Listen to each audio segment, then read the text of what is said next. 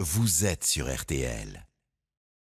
RTL, il est 11h03 minutes à la bonne heure, c'est tout de suite et c'est avec vous Stéphane Bern, bonjour. Absolument. Bonjour Sébastien Rouxel. On vous retrouve naturellement à midi pour faire un nouveau point sur l'actualité, mais c'est l'heure de la bonne heure en direct et en public avec euh, Jean-Marie Roy de l'Académie française. euh, pour, euh, pour bah, voilà, sous le titre Les aventuriers du pouvoir, la collection bouquin, excellente collection, faut bien le dire. Réunit trois livres de Jean-Marie Roy, Napoléon la destinée, le cardinal de Bernice, le cardinal des plaisirs, Morny, ah le Morny, un voluptueux au pouvoir, et vous y avez ajouté des portraits des présidents de la République, euh, de De Gaulle à Macron, mais aussi Dominique de Villepin, François Fillon, Ségolène Royal, François Bayrou et quelques autres. Et c'est un régal, vraiment un régal. D'abord parce que vous avez la plume euh, brillante, mais assassine parfois. Vous le dites dès le début de votre préface, je ne peux me défendre d'une attraction coupable pour les grands hommes. Alors, on va revenir sur le côté romanesque que vous trouvez à toutes ces personnalités, peut-être le regard romanesque que vous portez, mais, mais vous, êtes, vous aimez vraiment les gens de pouvoir, vous êtes fasciné par, par eux. D'ailleurs, c'est pas pour rien, vous, êtes, vous avez demandé à entrer à l'Académie française. Pour les Sauf côtoyer. l'Académie française, c'est vraiment pas un pouvoir. Ah bon, il n'y a pas de Ah non, pouvoir non, ça- Vous n'avez aucun pouvoir Ah bah Stéphane gens- veut plus y aller. Moi, je croyais que c'était très utile Oui, pour draguer. mais il n'y a pas de femmes Mais non, mais pas pour draguer, c'est une académie. Non, pas- pas- faut, pas, faut pas être pervers. On va draguer Giscard. Non, non. J'ai- Un jour, je me suis dit, tiens, et Ah alors, oui, un pour jour, draguer. un veux jour, j'invite une, académicien. une- une dame à dîner, Oui. une jeune femme. Et, et, et vous savez, il arrive ce moment, à la fin du repas, Oui. on dit est-ce qu'elle vient chez moi ou est-ce que je vais chez Oui. elle Oui, bien sûr, on choisit, oui. Ce moment du consentement. Et, et, et je lui dis, euh, vous savez, j'ai eu le prix interallié, bon, j'ai eu le prix Renaudot, ça bouge pas. Et puis, je voyais, je lui dis, vous venez chez moi non, non, non. Alors, je dis, je- j'emploie mon, mon va-tout. Je dis, et vous savez, je suis à l'Académie française. Tiens, je ne savais pas que vous étiez si vieux. Ah oui. Ah, ça ne marche pas pour Ça marche pas, ouais. oui, Ça n'a oui. pas marché du tout. L'inverse. Non, ça n'a pas marché. Mais, mais c'est bon. Bon, en tout cas, mais qu'est-ce qui vous fascine chez les hommes de, de, de pouvoir Euh, C'est c'est le fait qu'ils agissent pour, euh, pour les autres ou peut-être euh, qu'à travers eux, c'est- François Mauriac pensait que c'est dans l'action politique qu'on voit le mieux la vérité humaine. C'est vrai. C'est vrai, mais, mais disons, euh, je vais élever un peu le débat, si Oui. vous permettez. Oui. Si je crois. que Vérifier qu'on arrive à suivre. Je Faut crois. que l'œil bouge encore. hein, Je parce que crois que- bouge plus, pas bien. Les hommes politiques aujourd'hui sont notre mythologie. Et, et- et depuis, depuis euh, la Révolution, on a vu le phénomène apparaître avec Napoléon. Parce que toutes les sociétés ont eu besoin de mythologie. Mm. La société grecque, bien entendu, cette mythologie merveilleuse, les, les latins, mais, mais toutes les sociétés, enfin, on peut dire, il n'y a pas eu de société sans mythologie. Et en général, ça avait un rapport avec la religion. Mais comme il y a eu la mort de Dieu, et puis il y a eu cette campagne au 18e, la Révolution, Puis la on a mort roi. déchristianisé, et le mort du roi, mais c'est et on a gardé quelque chose On dans a la mort du roi. de C'est-à-dire ouais. que en France, surtout, On sacralise nos on présidents. sacralise. Et le roi guérissait, il était thaumaturge, Oui. Il guérissait. Les écrouelles. C'est pas à vous que je, je dis- je vais dire ça. Ouais. ça, ça Non, par cœur. parce que si vous avez il guérissait les, écrou- les écrouelles jusqu'à le Alors, on va bien. chez le dermato, hein, tout simplement. Et donc, on a gardé Oh. dans notre image, et, et- et ce que je traduis, euh, moi j'ai cette image, mais je pense que je traduis aussi euh, euh, tous les Français, eh bien, cette idée qu'il y avait quelque chose de sacré. Oui. Pourtant, on attend énormément, on attend Regardez, Messie. Non mais c'est. On attend tout du président comme s'il avait voilà. tout pouvoir. Oui, mais, mais Si lui pas ne parle pas, faux. personne ne parle. Ça ne sert à rien que les autres parlent. Il n'y a que sa Mais parole qui compte. C'est pas complètement faux, parce qu'en France, le président de la République a un pouvoir Ouais, colossal. Colossal, oui. Et, et les hommes politiques, on, on sait très bien que tout viendra du pouvoir. Mais tout est décidé du pou- par le pouvoir. Mais c'est pas un peu immature de croire en l'homme providentiel comme Bah, ça si, si, si. C'est- oui, mais nous, sommes tous un peu. enfin, moi, je le suis un peu. Oui, vous êtes aussi. Il faut l'être un peu. Éric Il faut Dussard. l'être un peu. Justement, immature. nous sommes entourés d'hommes providentiels ce matin. Ou d'hommes immatures. Alors, on va revenir évidemment parce que le débat est ouvert, euh, mais pas au 32-10. Hein, c'est ouvert dans, dans l'émission. Pascal Pro tout à l'heure. Oui. Euh, euh, Cyprien Signy, de quoi allez- sur quoi allez-vous nous faire réagir Ah, une tout à l'heure histoire formidable de poker. Très bien. Une partie de poker qui a mal tourné. Parfait. Et puis, le zapping télé Bonjour, bonjour à tous. Bonjour. Et On puis, fera plaisir à Jean-Marie Roire parce que les hommes de pouvoir sont souvent évoqués à la télévision, mais alors en mode Jean-Michel à peu près. Alors, Ils connaissent bien. les noms, mais pas forcément le parcours. et pour l'heure du bilan, eh bien, nous retrouverons Patrice Carmouze. Et cette semaine, nous vous offrons une semaine de vacances à la montagne pour quatre personnes dans une des résidences Néméa.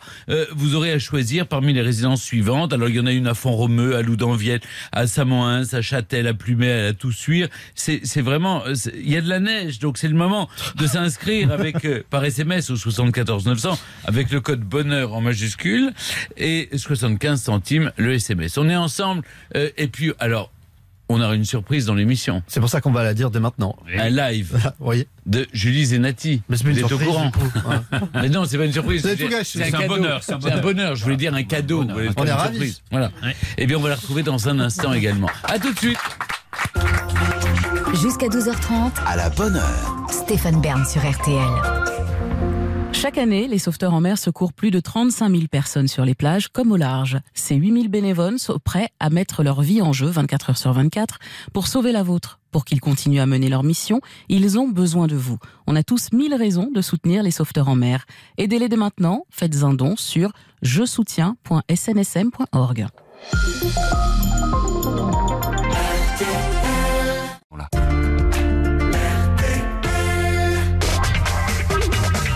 11h, 12h30.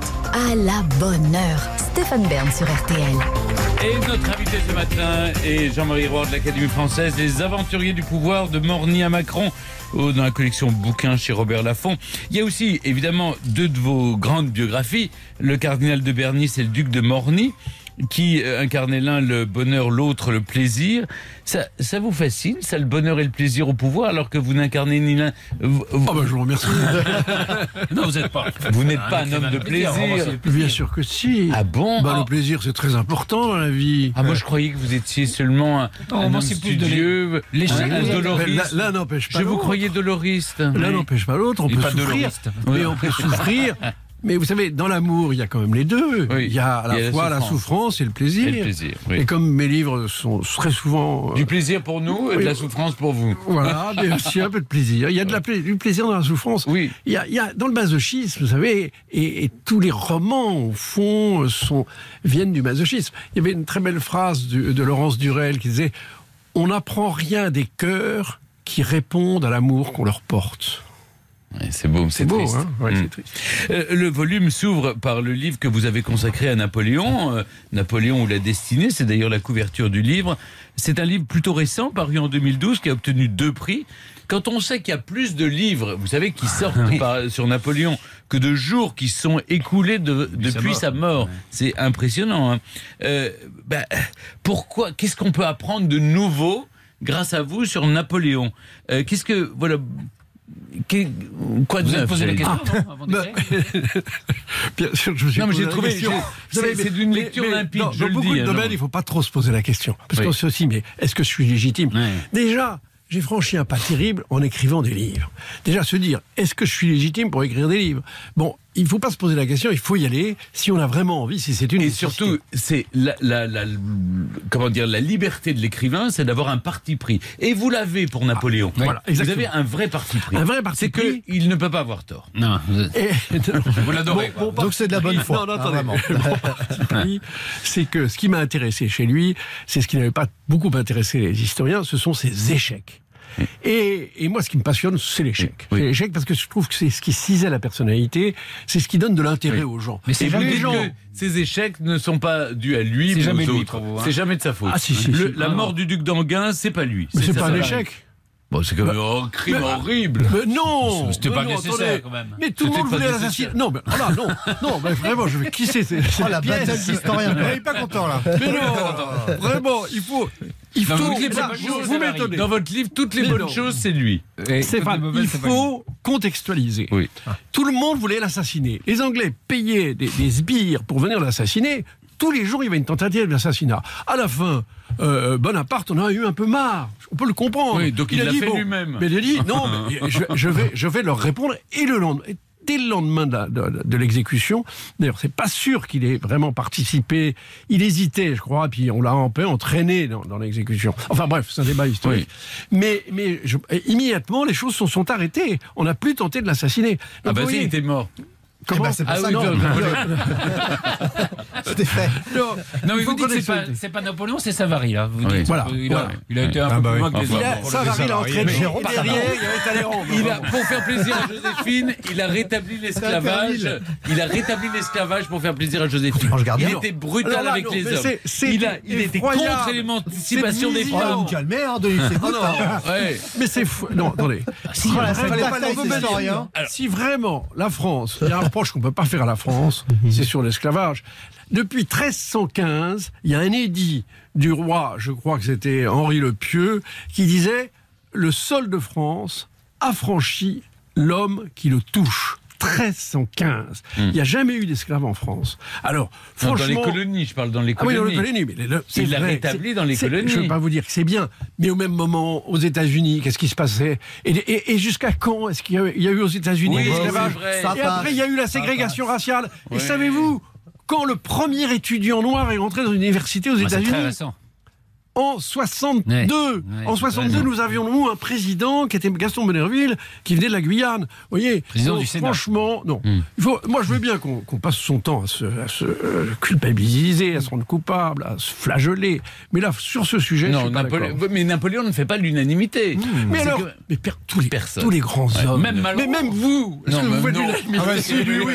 Mais moi, j'ai tué personne. Il hein, pratique euh, l'esclavage, regardez mais même, même, même Malraux que vous citez. oui, Melrose disait euh, euh, un très grand esprit dans une petite âme.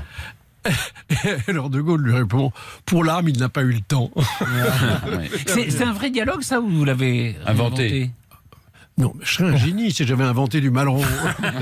Alors, Mais vous êtes un génie. Merci. Mais voilà. Alors on va retrouver Jean-Marie Roy. On va parler maintenant de De Gaulle, parce qu'évidemment on va, on va, on a très envie de, Ah bah oui. de vous entendre sur De Gaulle. On se retrouve dans un instant avec notre invité Jean-Marie Roy. Vous voyez, le débat fait rage. Vous êtes sur la chaîne Histoire, il est Jusqu'à 12h30. À la bonne heure, Stéphane Bern sur RTL.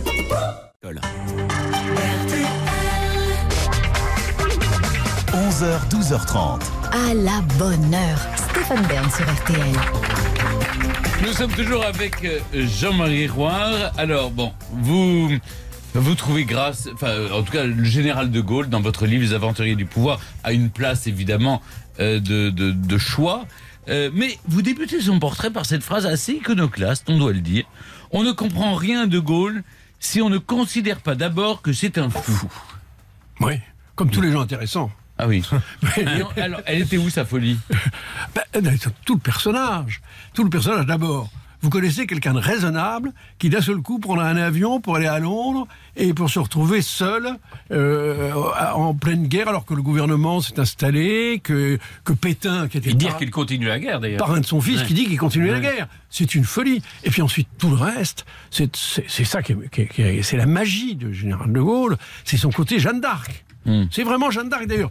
Euh, c'est ce que disait Churchill. Oui. Churchill disait euh, Nous avons avec nous Jeanne d'Arc, j'espère que nous allons trouver quelques évêques pour la brûler. Parce qu'il était insupportable. Oui, oui, c'est vrai. Et puis tout le reste, Churchill. tout le reste, c'est vraiment. Mais vous le dites vous-même, ce que nous aimons de Gaulle, c'est ce qui va s'effacer. C'est-à-dire la France d'autrefois. Mais euh, est-ce qu'on est, on doit toujours être nostalgique de cette France-là? Moi, je parle d'une France de civilisation, une France littéraire, et une France qui comportait l'idée de la France, Oui. c'est-à-dire quelque chose Qui était plus grande que nous-mêmes. Voilà. Quelque chose d'esthétique et Oui. d'éthique qui nous entraînait vers l'universalité.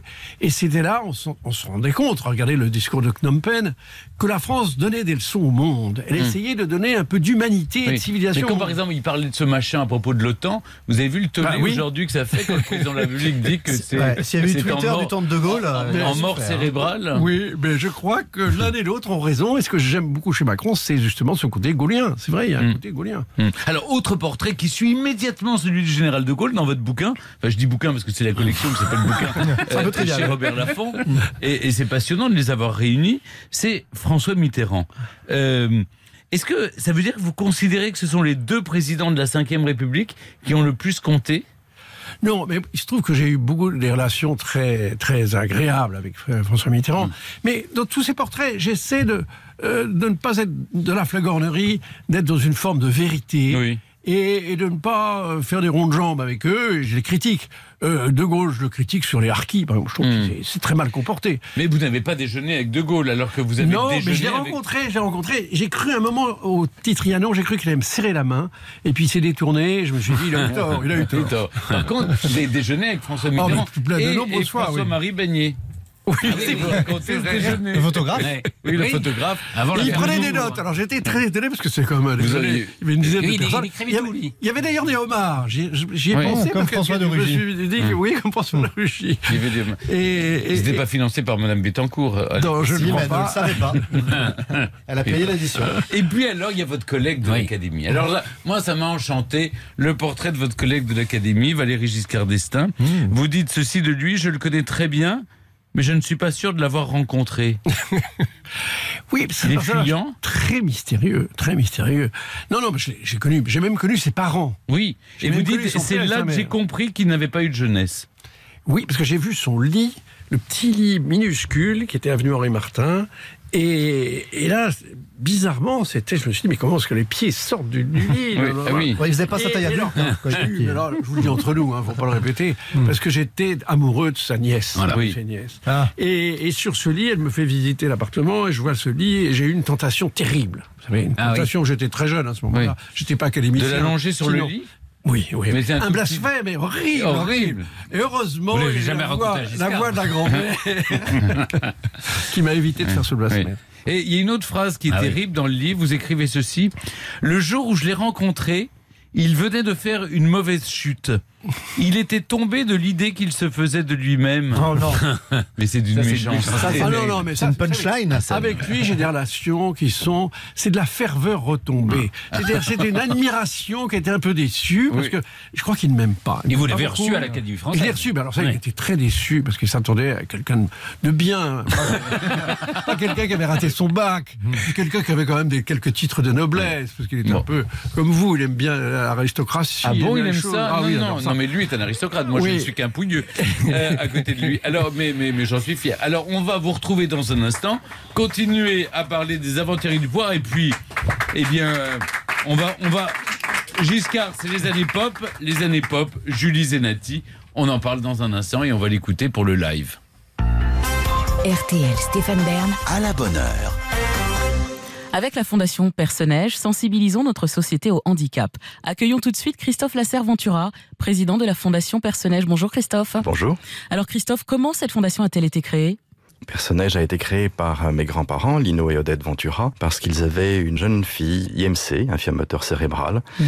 Et donc, mon grand-père a décidé de mettre sa notoriété au service de cette cause euh, du handicap mental. Et c'est ce qui a présidé à la création de la Fondation Personnage en 1966. Et quel est le but aujourd'hui de la fondation? Personnage accueille des personnes en situation de handicap mental pour Oui. euh, les accompagner au quotidien euh, vers un épanouissement euh, le plus important possible. Et de quelle manière soutenez-vous les personnes en situation de handicap mental? Eh bien, aujourd'hui, en France, il manque environ 40 000 places pour personnes en situation de handicap mental. C'est pour cela, d'ailleurs, que nous lançons une campagne sur cette thématique de faites place. Et nous essayons d'interpeller le grand public euh, sur la nécessité absolue de faire de la place aux personnes en situation de handicap mental dans notre monde. Donc, merci à vous de nous permettre cette prise de parole. Mais en tout cas, tout le plaisir est pour nous, Christophe. D'ailleurs, si vous souhaitez plus d'informations sur la Fondation Personnage, rendez-vous sur pers-neige.org.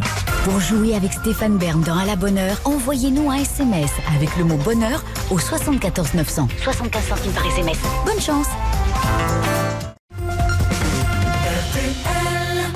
C'est l'heure du live d'À la bonne heure sur RTL.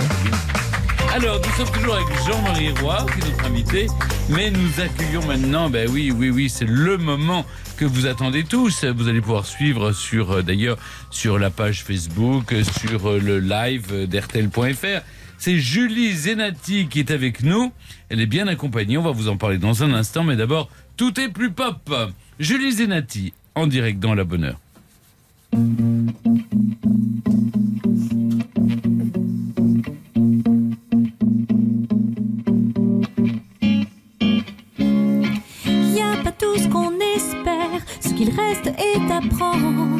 La vie est une écolière, on est toujours en septembre.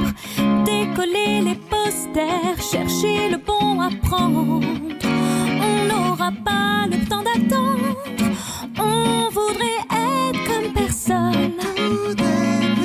Superposer les albums. Tout Monsieur Gims dans ta playlist. Tout est plus Juste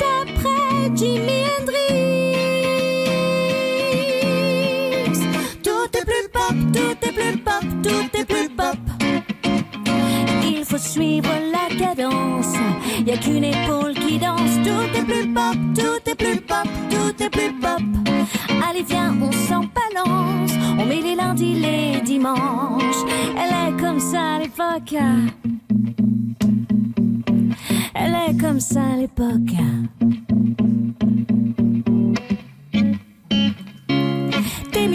Rêves en stock, restent des voix qui résonnent. Quand s'affaiblit la lumière, on remet les manteaux d'hier. Face aux infos que l'on pleure, mettre un peu de baume au cœur, c'est ce qui nous tient debout, qui fait tourner la roue. On voudrait faire comme personne. Mm, Superposer les albums. Sensations qu'on collectionne se donnent des airs de nouvelles donnes. Tout est plus pop, tout est plus pop, tout est plus pop. Suivre la cadence. Y a qu'une épaule qui danse. Tout est plus pop, tout est plus pop, tout est plus pop. Allez viens, on s'en balance. On met les lundis, les dimanches. Elle est comme ça l'époque. Viens, suis la cadence. Allez viens, on s'en balance.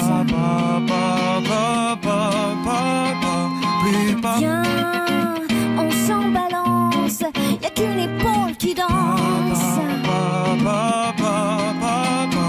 Allez viens, on s'en balance. Suis la cadence. Y a plus qu'une épaule qui danse. Et qui danse. Et qui danse, qui danse, qui danse, qui danse, qui danse. Tout est plus pop, tout est plus pop, tout est plus pop. Bravo, Julie Zenati. Tout est plus pop. Accompagné par Alban Lico. Euh, voilà, merci. Avec, on entendait même sa voix, euh, pas seulement euh, accompagné à la Ah, guitare. C'était pas vous les cœurs. Non, Non, non, non, c'était pas moi. Alors, bravo, elle est gaie, elle est joyeuse, cette Merci. chanson, elle est entraînante, elle met de bonne humeur, tout est plus pop. Tout Euh, ça veut dire quoi, tout est plus pop? Tout est plus, tout est plus, tout est sans code, tout est, tout est plus joyeux, tout est comme on a envie que ça soit. Hum. Il faut regarder notre époque, au fond, avec un peu plus d'indulgence et de sourire et. Et, Et pas- d'humour. Et d'humour Et Et faire peu ce qu'on en veut, en fait, Ouais. c'est ça. Et on fait ce qu'on veut, et il n'y a, et plus de code, et, et on remet les manteaux d'hier, ce que je fais euh, en me réappropriant des, des, des, des, des codes et une musicalité qui a fait partie de, de mon, enfance. et ça, c'est très COP25. Hein. On remet les manteaux d'hier. Bah, c'est bah c'est oui. très ça. Greta. Finalement, très je suis dans l'air du temps. C'est hein, très voilà. Greta Thunberg. Euh, cela dit, c'est le premier titre. Il va y avoir un album qui suit. Tout à fait. Ouais, l'album sera après pour le printemps et je démarre la tournée euh, le 6 avril à la Cigale. Et Oui, j'ai vu euh, ça voilà. absolument. Mais ça s'est rempli euh, Ah oui. euh, très vite là. ça- quelques... très vite, hein. Ah oui, ça va très vite. Les gens ont, ont envie de vous revoir. Hein.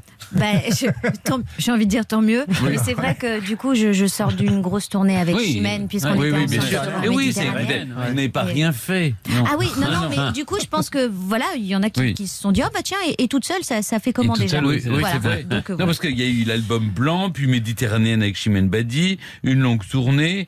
Euh, alors, est-ce que vous arrivez à l'âge où les femmes sont accomplies? Ah, Euh, la question maturité. Ah, non, super. Non, c'est quarantaine, l'album de la la maturité. Toujours pas, je crois. Non, non, c'est pas la maturité. Ah. Non, Non, c'est par contre c'est l'accomplissement. Ah, Est-ce que c'est un bel âge? Oui. Non. Oh, Oui. oui, je- euh, c'est un, c'est un bel âge. C'est pas forcément euh, un, un âge euh, qu'on, qu'on, qu'on- qui, qui va bien avec mon métier, mais en tout cas. euh, Pourquoi Ça va encore. Ah, Bah parce que on, Encore on- deux ans. Bah, c'est un peu. bah, un an et demi, pour Ah oui. être tout à fait honnête. Oui. Mais, euh, mais c'est c'est ce que je raconte aussi dans la chanson. Oui. C'est-à-dire que, en tout cas, moi, c'est c'est un âge que j'aime parce que je me sens très libre et Mm. que je, je suis très heureuse dans ma vie et de mon travail. Mm. Donc, voilà. Et puis vous partez en tournée, ce qui est la Oui. liberté. Euh, le 18 avril à Nancy, le 19 avril Nantes, Annecy le 22, euh, 24 avril à Montpellier, 25 avril avril à Marseille, 29 avril à Bordeaux. Euh, être sur scène, vous qui avez commencé votre carrière avec en étant Esmeralda dans notre Fleur de Lys. Fleur de Lys, oui. Oh, c'est pas grave. C'est pas grave, pardon. Euh, dans... Dis donc, si on confondait Louis XIV et Louis XV. Ah oui, vous avez aussi joué, non? Oui, moi j'étais Fleur de Lys, ouais. Elle était Fleur de Lys. pas Esmeralda. Oui, pas Oui, Esmeralda.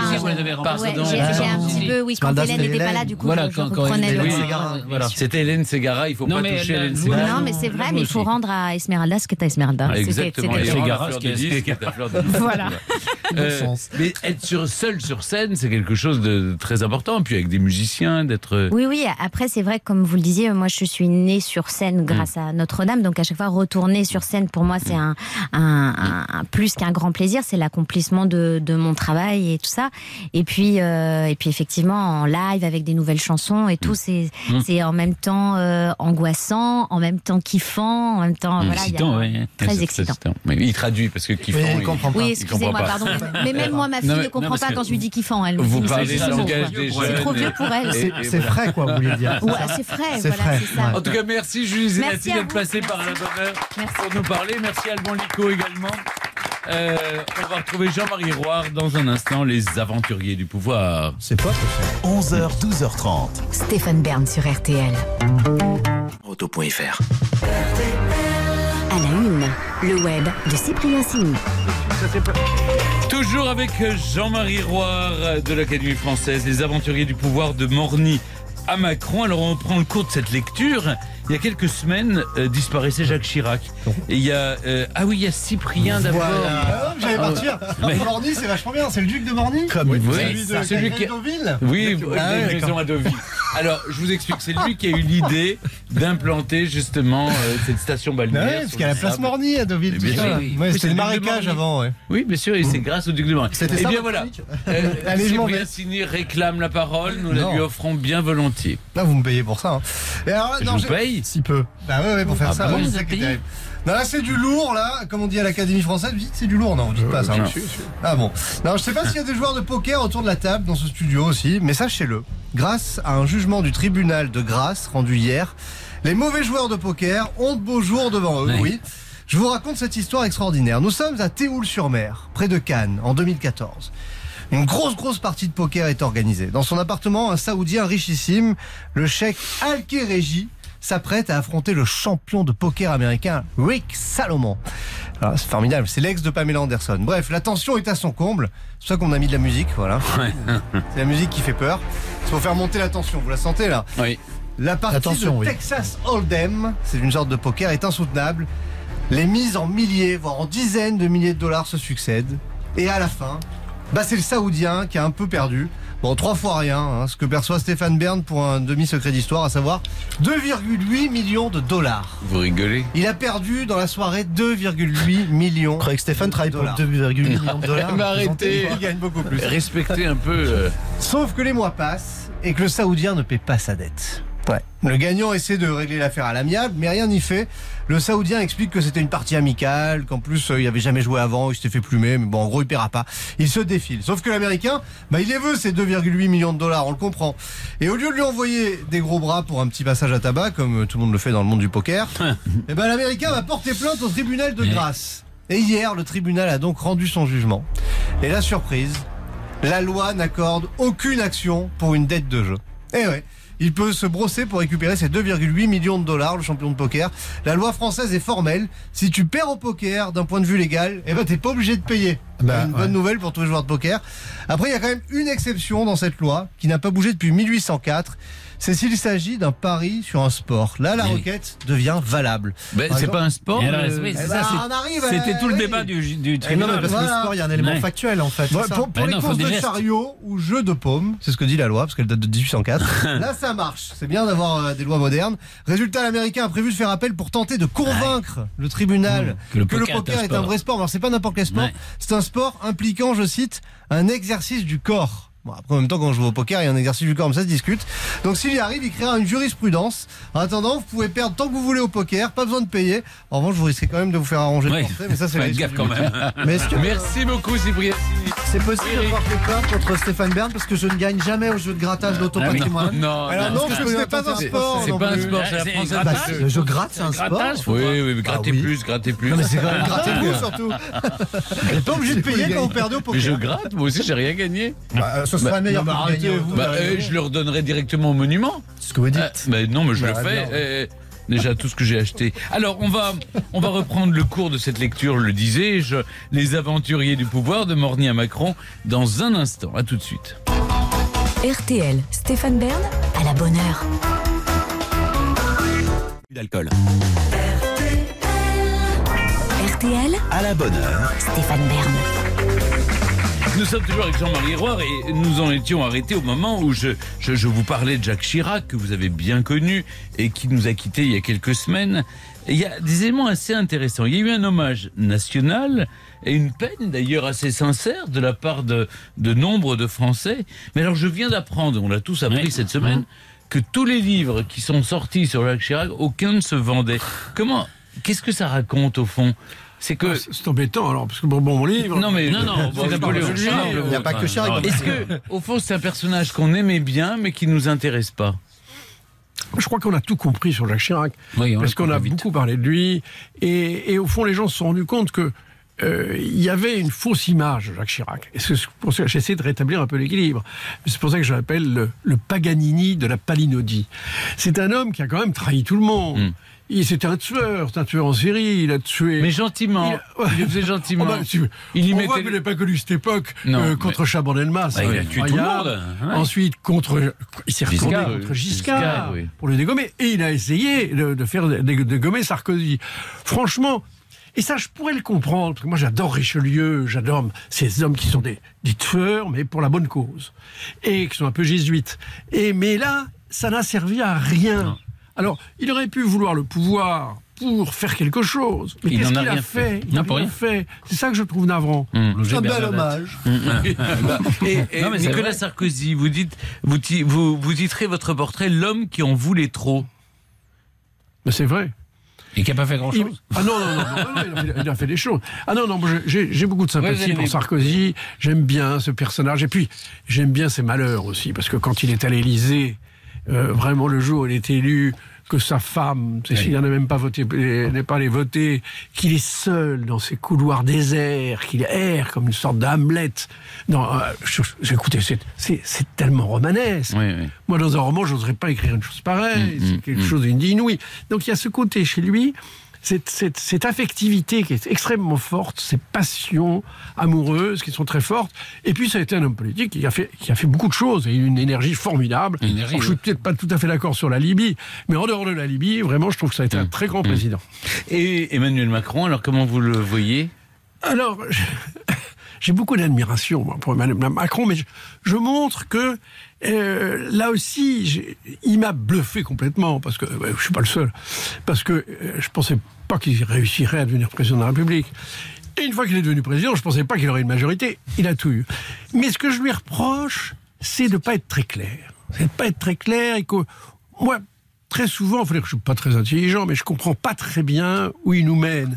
Il devrait être plus pédagogue, parce que c'est un homme très intelligent, mais qui parle beaucoup. C'est peut-être un homme qui parle trop. Voilà. Je dis, dans ses discours, il devrait être plus simple, beaucoup plus pédagogue, essayer de nous expliquer simplement où il veut mener la France dans l'époque de la globalisation. Parce que c'est vrai que c'était, on est en train de traverser une sorte de révolution, au fond, de révolution dans tous les domaines. Oui, qui nous fait Et- peur, qui nous qui nous fait peur, et il devrait mieux l'expliquer. D'accord. Alors, On va écouter Paul McCartney. Je sais pas que ça va nous faire du bien, mais en tout- enfin, je veux dire, ça va pas résoudre tous nos problèmes, mais ça va nous faire du bien. My brave face. Ça, c'est simple. Intermarché.com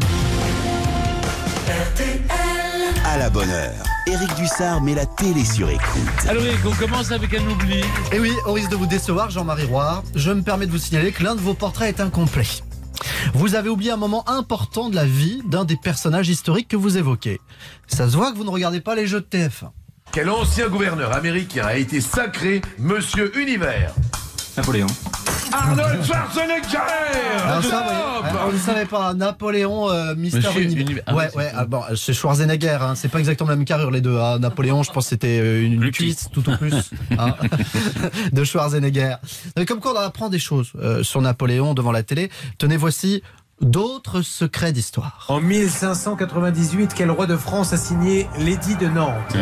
Napoléon. Ah, non. Quel souverain français est toujours représenté avec la main gauche dans sa veste Napoléon Bonaparte. De Gaulle Non, c'était Napoléon Ier. Sur quelle île Napoléon fit-il son exil avant de revenir prendre le pouvoir Non, pas Belle Hélène et Exactement. l'île d'Elbe en plus. Il est mort enseveli sous une épaisse Belle-Hélène. couche de chocolat fondu comme chacun le sait. D'abord, que L'île dont il est revenu, c'est l'île Elbe. d'Elbe. Ouais. Celle Sainte-Hélène. dont il n'est jamais revenu, c'est Sainte-Hélène à Languedoc. Voilà, Belle Hélène C'est et quand Pêche Melba, vous aurez bien retenu. Voilà, on a eu les deux. Et on a donc celle qui pense que De Gaulle était toujours représenté avec la main dans sa veste. Donc elle, visiblement, elle a répondu à l'appel du 18 juin, euh, à fumer. hein. Alors Charles De Gaulle, il en est aussi question dans votre livre, Jean-Marie Roy.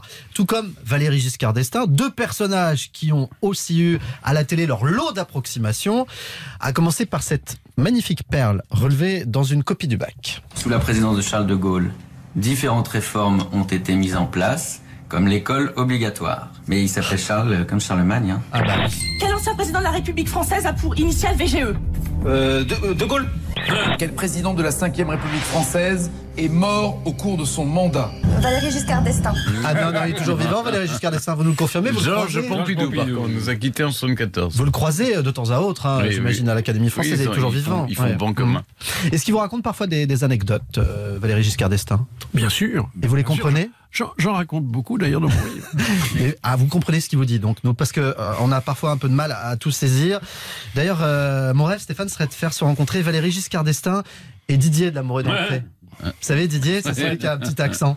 Vous imaginez une discussion entre les deux Oui. Ce serait magique. Ah ça Qu'est-ce que tu racontes d'abord Qu'est-ce que tu racontes de haut Il attendait son moment mais dans, dans ces entretiens durent une heure. Mais j'espère ans, ça- c'était ça probablement. Alors j'ai utilisé des... Sinon, je te qu'il y en a une elle va faire des mots comme ça, ou sur la chaîne. J'avais des poils réussi en tous les sens, un collier à. J'ai attention, il y a- il y a chaque fois. Je- Non mais écoute-moi, je vais pas parler, euh, ça va avec toi. Hein. Voilà, je veux dire Il faut qu'on fasse une émission avec les deux. Ah, il faut absolument qu'on reçoive les deux, dialogue. Didier et Valéry Giscard d'Estaing. Et Didier a trouvé l'amour, on est Oui. content, il Ah va bah, se marier avec. Isabelle. Oh, Ah oui, quelle chance. Parlons maintenant d'une mode qui agace Jean-Marie Roy. Bah oui, c'est la mode du franglais. Tous ces termes mélangeant français et anglais. Je sais que ça, ça vous énerve, mais vous savez qu'il y a encore pire à la télé. Et il y a également des gens qui ne parlent même plus du tout français. Par exemple, les Marseillais de W9. C'est pas à moi d'aller lui parler. Elle a une fierté, moi aussi j'ai une fierté. Donc si elle voudra, donc si elle voudra parler avec moi, avoir une discussion, faire la gueule jusqu'à demain, hein, qui cherche, qui trouve, hein, qui cherche, bah qui oui. trouve. hein. Je comprends rien en fait. Ces chevals, ils sont nuls, c'est des, c'est des chevals fous. Voilà, je calme. Les gars, vous avez- merci de les avoir bien énervés. Concentration les filles. Un Esquimau a 23 chiens de traîneau. Mais en perd 7. Combien de chiens lui reste-t-il Carla 26. Bien sûr, il perd 7 chiens, au final, il en a plus qu'avant. C'est logique. Hein elle doit bien se faire arnaquer quand elle fait les soldes. hein. 30% de rabais sur 100 euros, ça nous fera 130, madame. Vous voyez, c'est une émission euh, qui est un peu une annexe de l'Académie française. Après, bon, il faut dire que même sur les chaînes info, parfois, ils prennent un mot pour un autre. Par exemple, cette journaliste, elle voulait évoquer une opération de pédagogie du Premier ministre Édouard Philippe.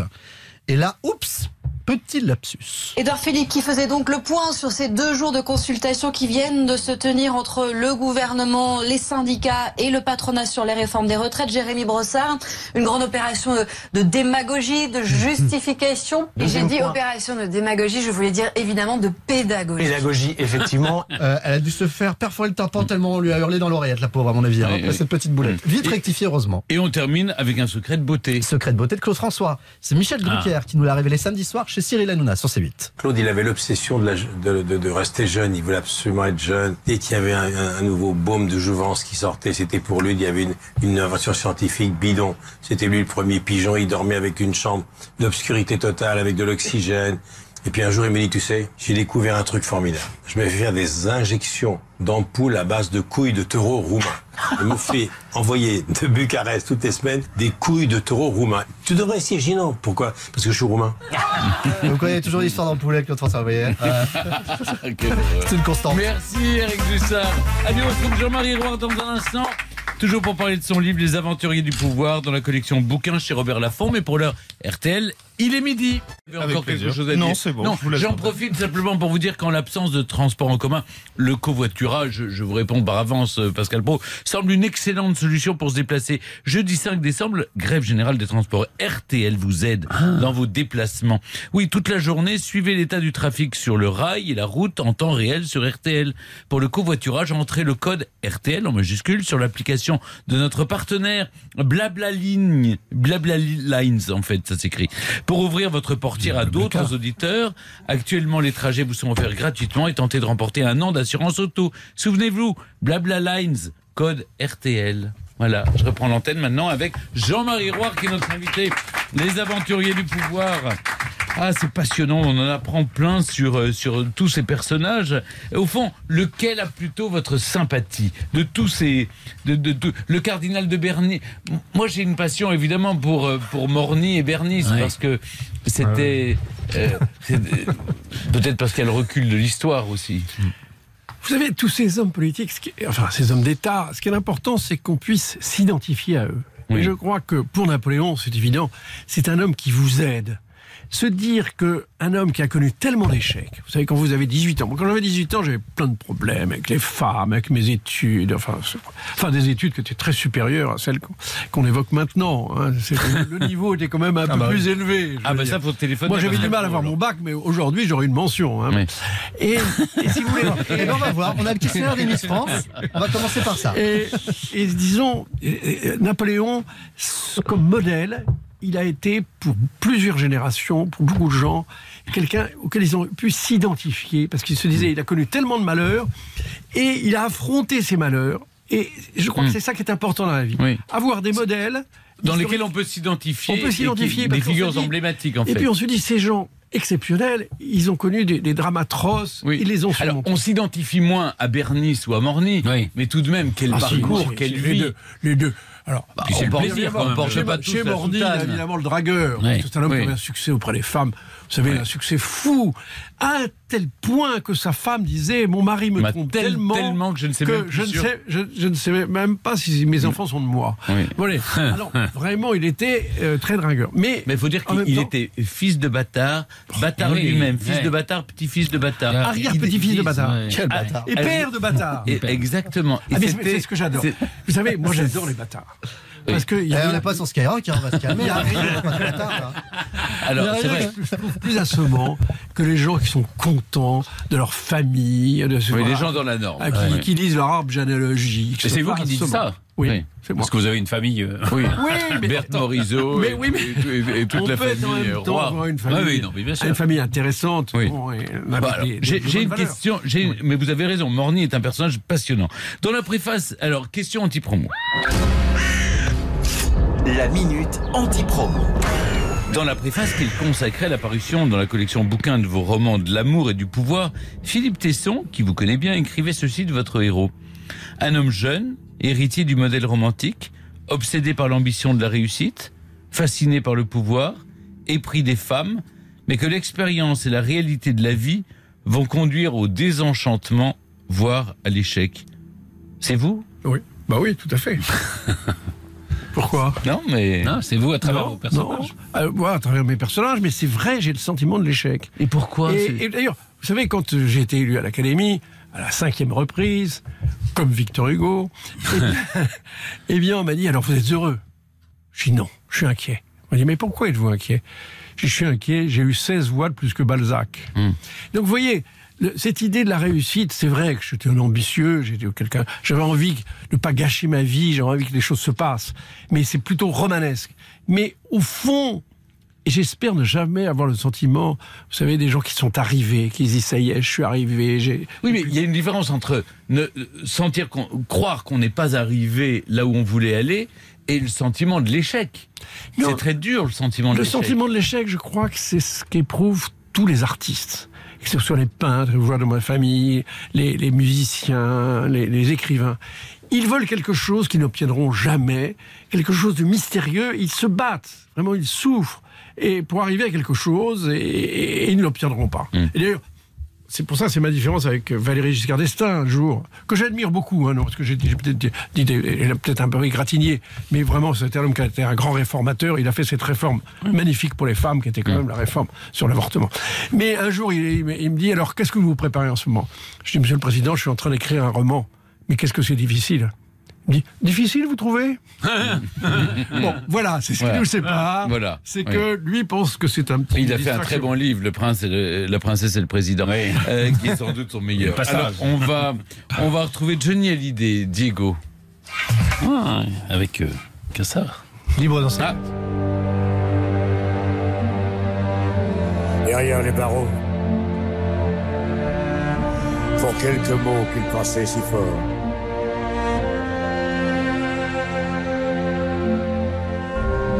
Dehors, magnifique Diego avec l'orchestration d'Ivan Cassar, Johnny Hallyday sur RTL. Dans un instant, je vous propose de retrouver le coup de cœur patrimoine de euh, Jean-Marie Roy. Et puis ensuite, ce sera l'heure du bilan avec Patrice Carmouze. À tout de suite. À la bonne heure sur RTL. Stéphane Bern jusqu'à 12h30.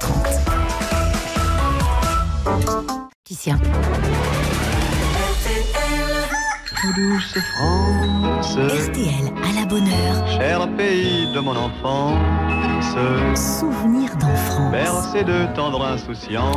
Jean-Marie Roy, quel est le, le lieu patrimonial français que vous avez choisi de mettre en valeur ce matin dans l'émission Alors, c'est euh, l'Hôtel des Invalides. C'est l'Hôtel des Invalides qui, qui- qui est vraiment pour moi le plus beau monument de Paris. Avec, je dois dire, aussi le Palais Mazarin, hein, l'Académie. J'ai de la chance parce que j'habite à côté des Invalides et je vais euh, souvent donc au Palais Mazarin. Et en même temps, si vous voulez, si je puis dire, eh bien, il y a le tombeau de Napoléon. Donc il y a à la fois... Enfin, il y a les trois, pardon, pardon de, de, de- c'est- la continuité de, la France, les Invalides.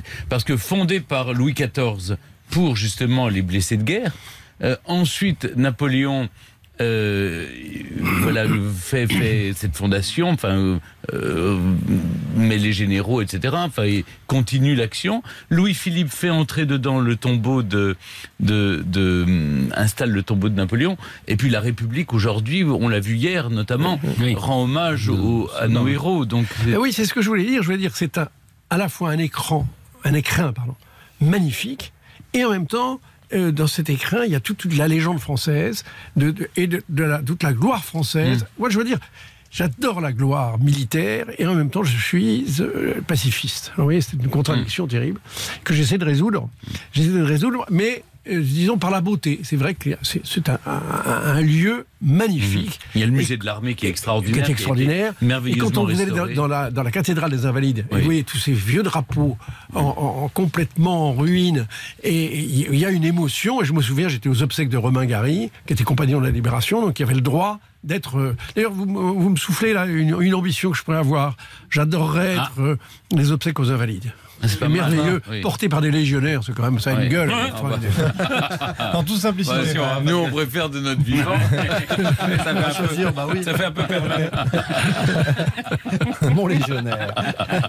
Il m'a aimé toute la nuit, mon légionnaire. C'était pas. Sentait bon le c'est. Et Gainsbourg l'avait repris. Et Gainsbourg, il sentait bon le Mais, sablichou. non mais voilà, les Invalides. C'est vrai que c'est un lieu, euh, puis un lieu maintenant qui est. hum, C'est vrai que l'hommage de la République euh, se fait euh, aujourd'hui aux Invalides. On va. On va vous retrouver dans un instant, ça va être l'heure du bilan. C'est-à-dire que Patrice Carmouze va résumer l'émission et on va essayer de faire gagner un séjour à la neige euh, grâce dans une des résidences Néméa pour une semaine pour quatre personnes de vacances. C'est sympa, non? À tout de suite. À la bonne heure sur RTL. Avec Carrefour, Ben Michel. C'est l'heure du bilan. Alors, c'est l'heure du bilan. Ça signifie que, Patrice, vous allez d'abord faire votre numéro. C'est d'ailleurs vous allez, Allez, montez sur le plot. Vous allez nous raconter ce que vous avez en- compris de l'émission. D'accord, ben je, vais, je vais commencer d'ailleurs par une, une anecdote, si vous permettez, euh, qui nous ramène euh, quelques années en arrière, à l'époque où Jean-Marie Roy et moi fréquentions le même journal.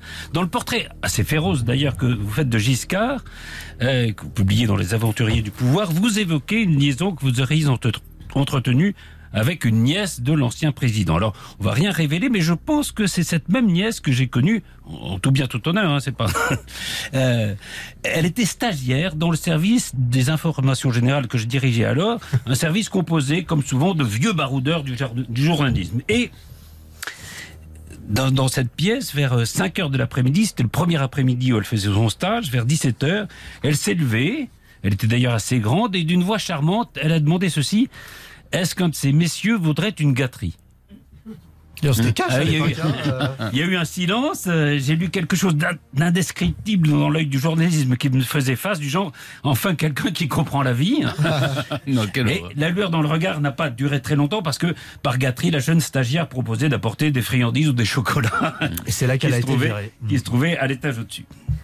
Alors, euh, vous voyez, le bonheur, le bonheur n'avait pas duré longtemps, mais enfin, il avait existé. Alors, cette relation vous a permis, euh, vous l'avez dit, de visiter la chambre de Valéry Giscard d'Estaing, enfant, et vous en avez tiré la conclusion qu'il n'a pas eu une enfance. En réalité, on peut se demander si cette absence d'enfance n'est pas un point commun à tous les grands hommes politiques. Est-ce que un enfant heureux et aimé aurait un jour l'idée folle de devenir président de la République?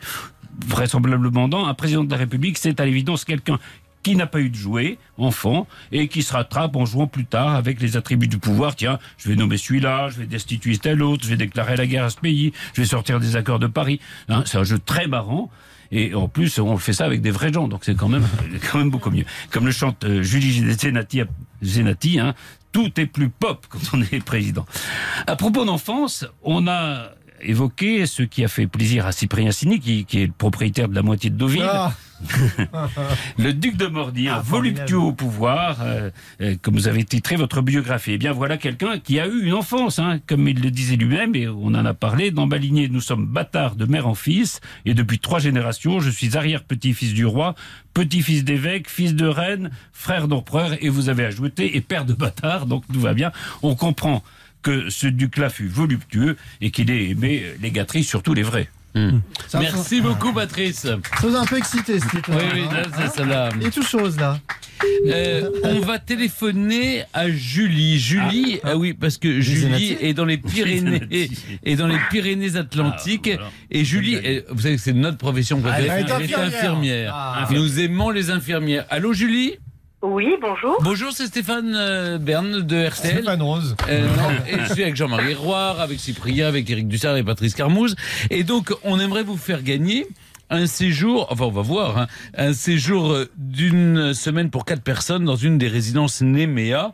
Euh, vous avez le choix fond Remeux, euh, Samoins, etc. Alors pour ça, Patrice va vous poser trois questions. Il suffit de deux bonnes réponses. Vous êtes prête, Julie? Faut comprendre les questions, quoi. Très bien, parfait. Alors, on va commencer par un vrai ou faux. C'est Jean-Marie Roire qui, alors qu'il avait sévèrement critiqué le premier roman de VGE, Le Passage, a reçu l'ancien président à l'Académie française. C'est Jean-Marie Roire qui a reçu Valéry Giscard d'Estaing à l'Académie française. C'est vrai. Vrai Je dire vrai? Vrai. Bonne réponse. Excellente réponse. Alors, le, le titre de la chanson qu'a interprété Julie Senati dans cette émission, c'est Tout est plus propre Pop. ou Tout est plus Pop. Pop. Pop. Pop, absolument. Bonne réponse. Bon, c'est gagné déjà. Alors, on a parlé du duc de Morny, mais qui était le duc de Morny? C'était le demi-frère et le ministre de Napoléon III. C'est le dernier président du Conseil de la Troisième République ou c'est le pseudonyme d'Offenbach? Vachement dur. Soyez détendus, c'est déjà gagné. hein. Ouais. Je vais dire la première réponse. Voilà, bravo. Oui, demi-frère de, de Napoléon III. Napoléon Bah. La reine Hortense, c'était, c'était oublié. Il a écrit Monsieur Chouve-le-Rire, restera Oui. chez lui, mis, mis en musique par Offenbach. hein. Offenbach, exactement. Ben, c'est gagné. Bravo. Bravo, Julie. C'est super. Et ben voilà, une semaine de, de vacances euh, comme ça, c'est Vive sympa. les infirmières et vive les infirmières. Et vive les infirmières, on les embrasse toutes. Enfin, voilà. Bon, Merci je vous embrasse beaucoup. et merci de votre fidélité RTL.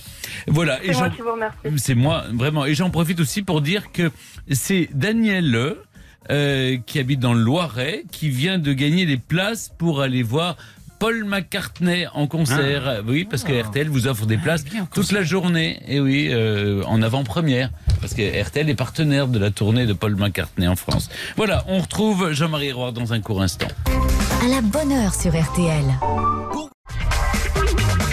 11h, 12h30. À la bonne heure. Stéphane Bern sur RTL. Alors un dernier point, Jean-Marie Roire, avant de vous laisser filer, votre chanson préférée Qu'est-ce que vous avez choisi comme chanson pour Alors, la playlist ma chanson préférée, c'est une chanson euh, de Georges Brassens. de Georges Brassens. Il n'y a pas d'amour heureux. acquis. Ah oui. À l'homme, C'est ni sa d'Aragon. force, C'est d'Aragon. oui. ni sa ouais, faiblesse. Mais c'est un peu triste, il n'y a pas d'amour heureux. Oui, mais la vie est triste dans, dans le domaine amoureux. On sent bien qu'il y a eu toujours dit. On sent bien que la deux, nièce, trois râteaux qui la nièce de Giscard, elle n'a pas dit oui.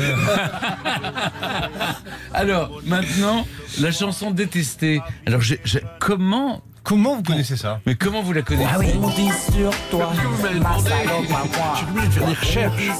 Ah oui, parce que on vous Doc Gynéco, Ah, je sais ça. Mais alors, c'est particulièrement débile. Je le dis. Moi, j'aime bien Doc Gynéco, comme ça, je le voyais de temps en temps à la télévision. Mais vraiment, sa chanson, le titre est, est Bah, vraiment- c'est pas sa meilleure. est C'est nul.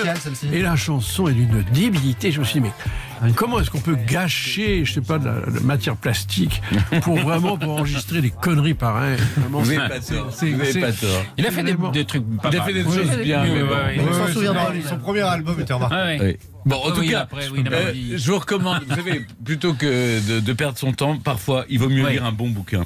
Et surtout quand toute l'œuvre, j'allais dire, des hommes de pouvoir sont réunis, toute toute l'œuvre est réunie dans un seul livre. Les aventuriers du pouvoir de Morny à Macron, dans la collection bouquins chez Robert Laffont. Merci Jean-Marie Roy de l'Académie française d'avoir été avec nous.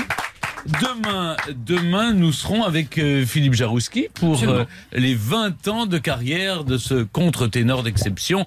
Bonne journée à l'écoute d'RTL. RTL, il est midi et demi.